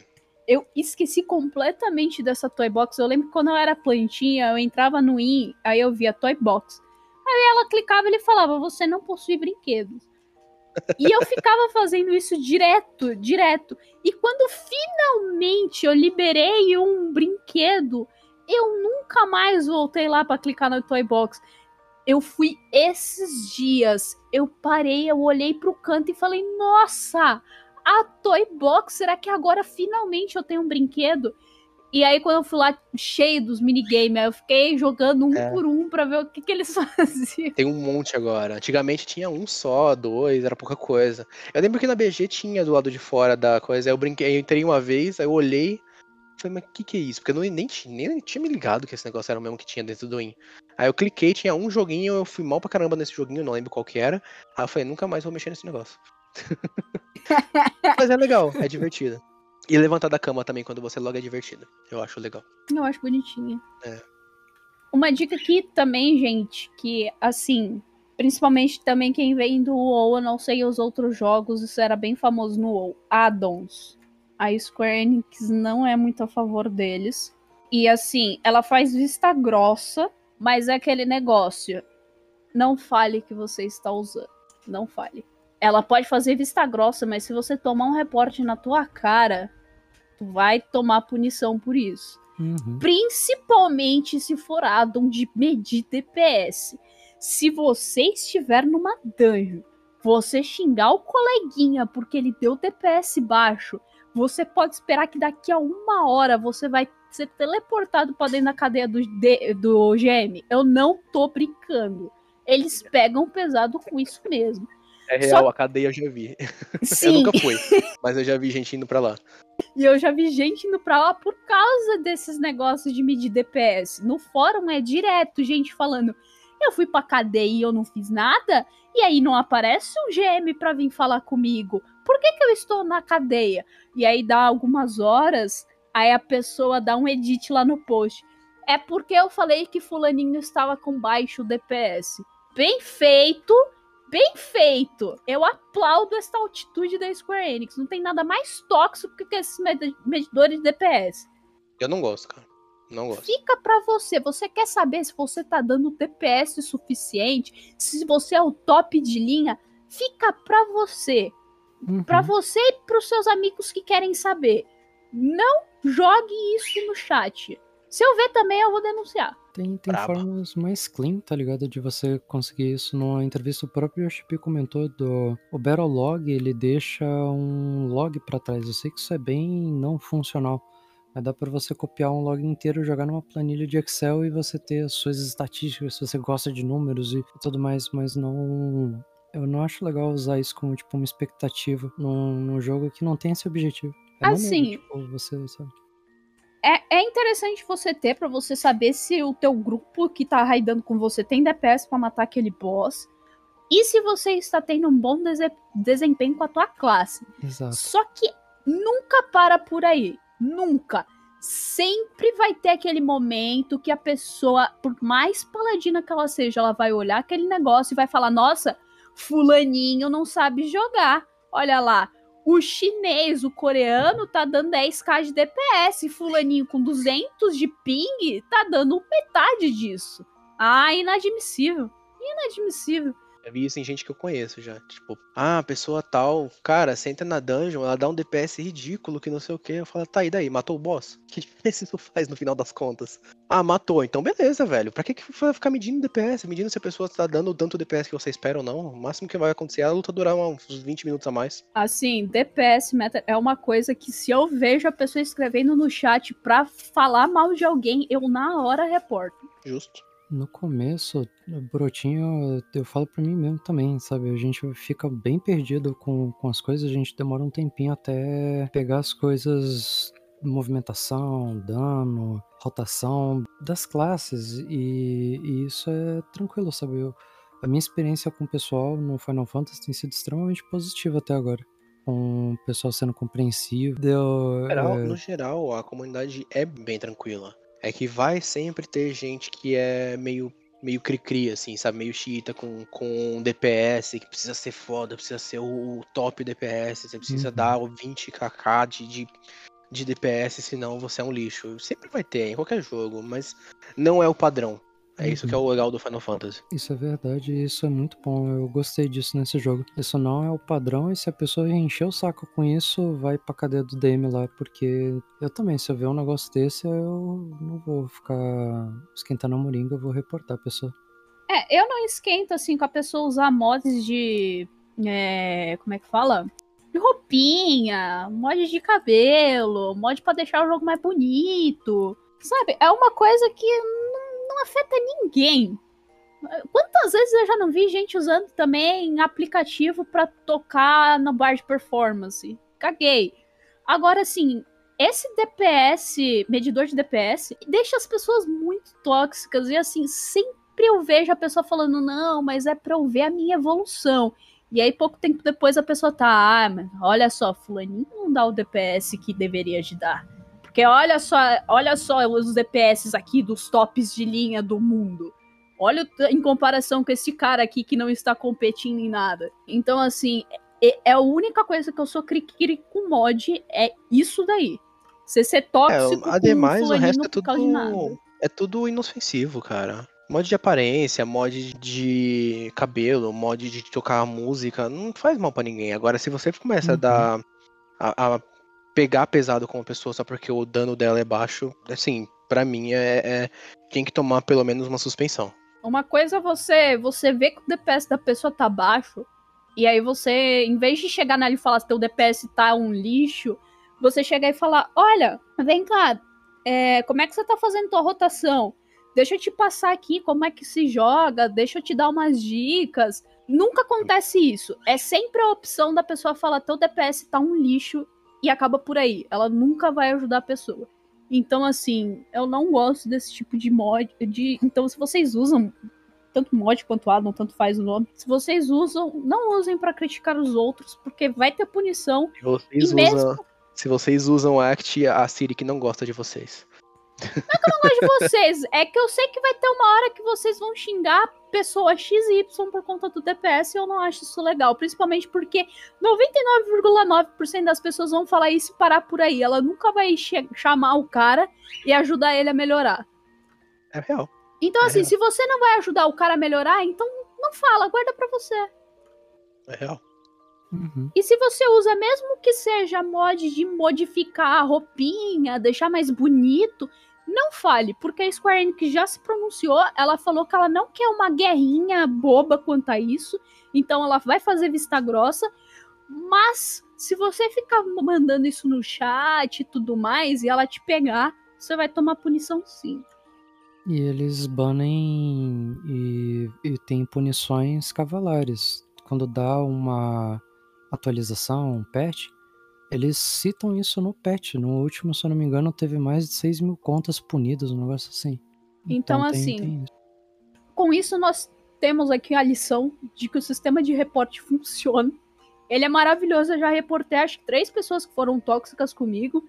E assim, o GM veio bater um papo comigo uma hora depois, no máximo. Foi o máximo, assim, que ele demorou. Ele veio, ô, oh, pô, a gente tem um tempo pra gente conversar. E aí ele pediu para eu explicar a situação e tudo mais. E ele falou que ele não podia me falar o que ia acontecer, mas que ele ia atrás do cara. E. Ou em game? Sim, em game. Então, assim, se alguém for tóxico com você, reporte. Funciona e deixe o Final Fantasy melhor. E outra coisa, eu entrei nesse assunto de mods e addons porque tem um deles que é a Square Enix se pronunciou que ela permite, que é o Tataros Helper. O Tataros Helper, para quem não manja nada de inglês, ele é ótimo, porque ele vai traduzir para você o que o NPC tá falando. Ele fica uma janelinha em cima do seu Final Fantasy. Ele vai fazer uma tradução do Google, tá, gente? Não é nada assim mil e uma maravilhas. Mas para quem não manja nada de inglês, não faz ideia do que tá acontecendo, ele vai ser uma mão na roda. Dá uma ajuda bem legal. Não é uma coisa que você fala, meu Deus, pronto, não preciso mais do jogo traduzido. Mas, não, ele ajuda nos, nos diálogos pelo menos, né? Ele pode ser uma, uma coisa muito importante, foi, foi muito bem lembrado, Siri, porque a linguagem pro Final Fantasy pode ser uma barreira. Eu digo isso por conta da, da minha namorada. Ela não tem um, um inglês tão, tão rápido quanto o nosso. E isso acaba sendo um, uma pequena barreira ali para mais significativa, porque como é um jogo de história, é, você ter um inglês legal vai te ajudar sim a você é, interagir com o jogo, pegar tutorial, os tutoriais estão em inglês. Tem, tem tutorial em português também, mas tem muito mais coisa em inglês por hora, então tem isso também. Esse Tataros Help real é, é muito bom. E é permitido, né? Olá, eles você tinha comentado. Então, é, há um tempo atrás, pessoal foi atrás da Square Enix para perguntar a respeito disso, e na época eles responderam que estava tudo bem usar, que não modificava o jogo, não era nada nada prejudicial e tudo mais.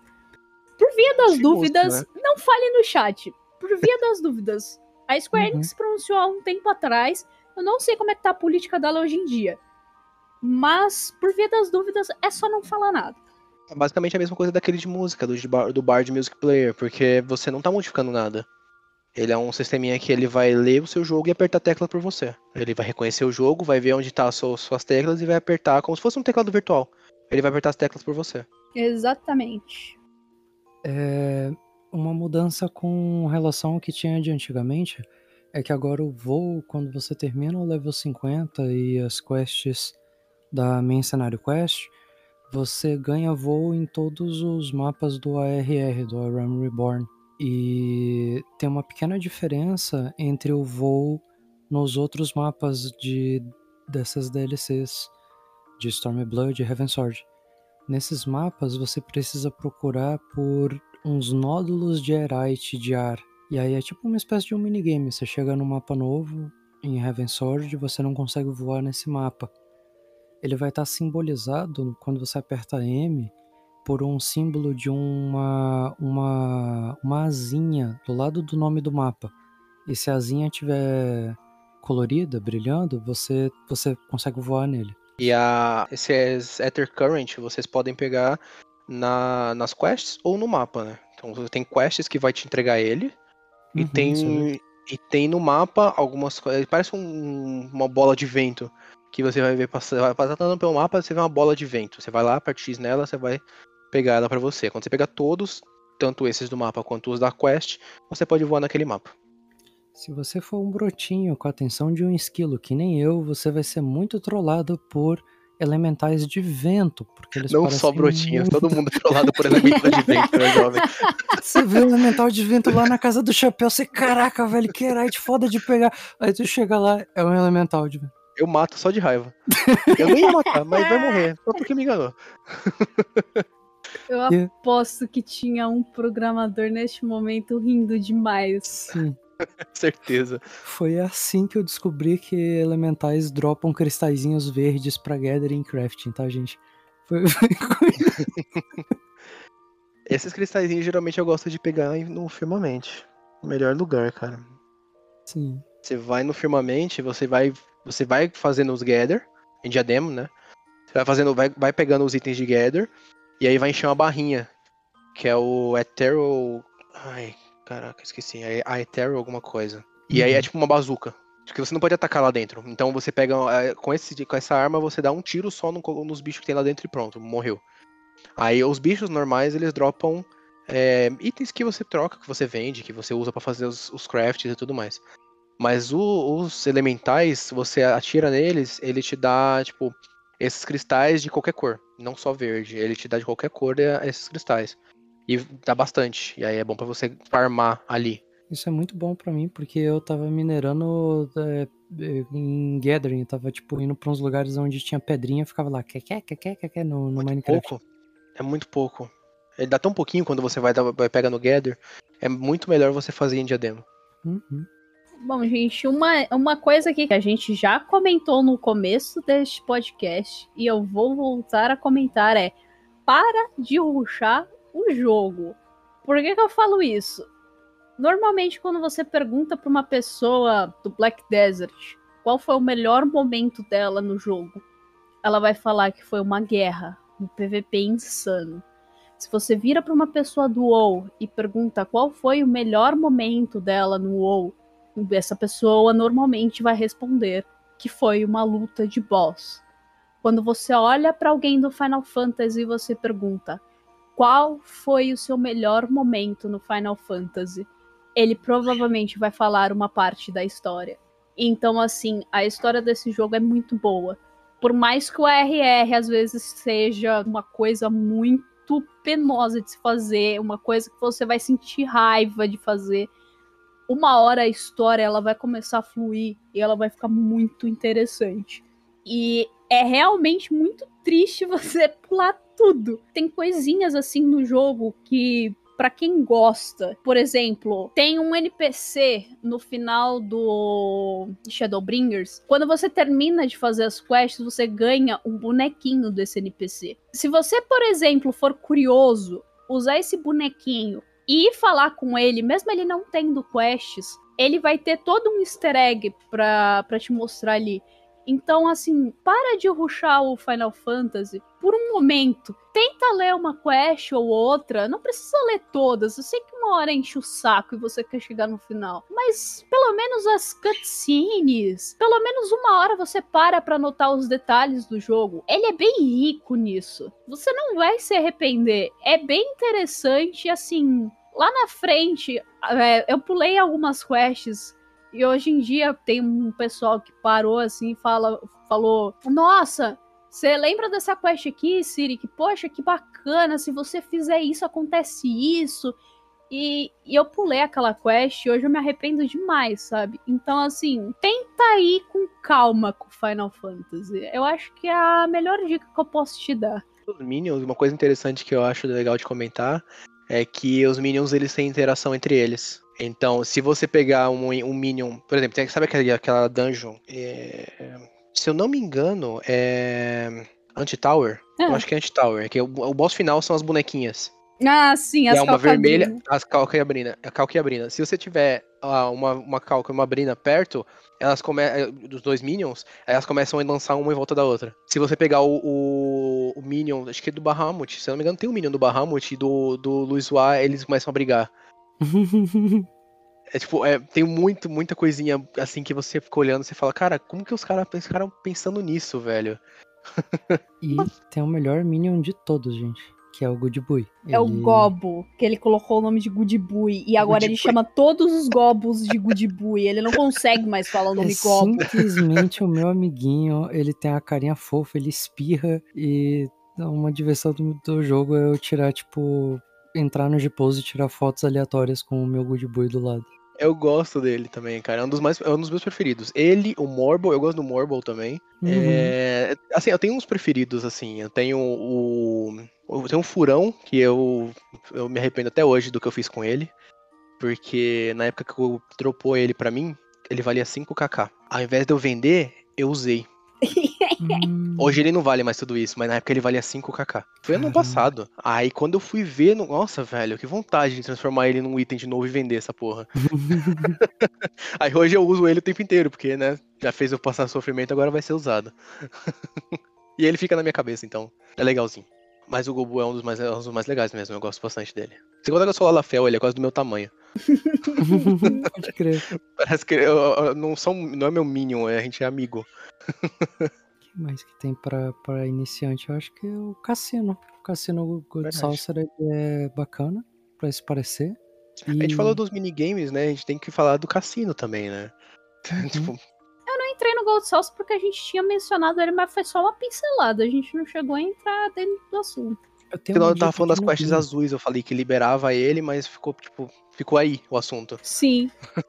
Eu tenho uma, uma dica de nubinho que é tipo super blé, tá ligado? Mas é bacana. Que só dá para você fazer no começo do Gold Saucer. Quando você entra no Gold Saucer, que é o cassino, você tem um, um, uma mesa redonda onde vão ter vários NPCs com funções diferentes. O NPC da esquerda é, voltado para onde tem as Triple Triads, ele é o MGP Exchanger. E ele só funciona no começo do Gold Saucer, se eu não me engano. O que, a única função dele é trocar 500 GIL por 500 MGP. E na verdade, só... ele funciona sempre, só que você tem que ter, assim, zero MGP ou Isso. coisa bem baixa.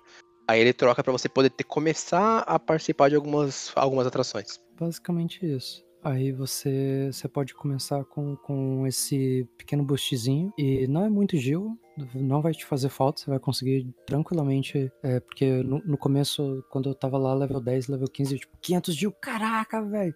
Era fortunas pra mim. E aí eu consigo ver hoje que é tranquilo. E é bem divertido, tem vários minigames, tem corrida de chocobo, tem jogo de carta, é bem, bem legal lá. Sim, sim.